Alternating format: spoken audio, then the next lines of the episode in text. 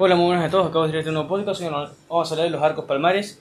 Es una pregunta tomada muy sencilla. ¿Cómo va a estar formado por lo que es el arco palmar profundo, por la rama terminal de la arteria radial y una rama palmar que da la arteria eh, ulnar?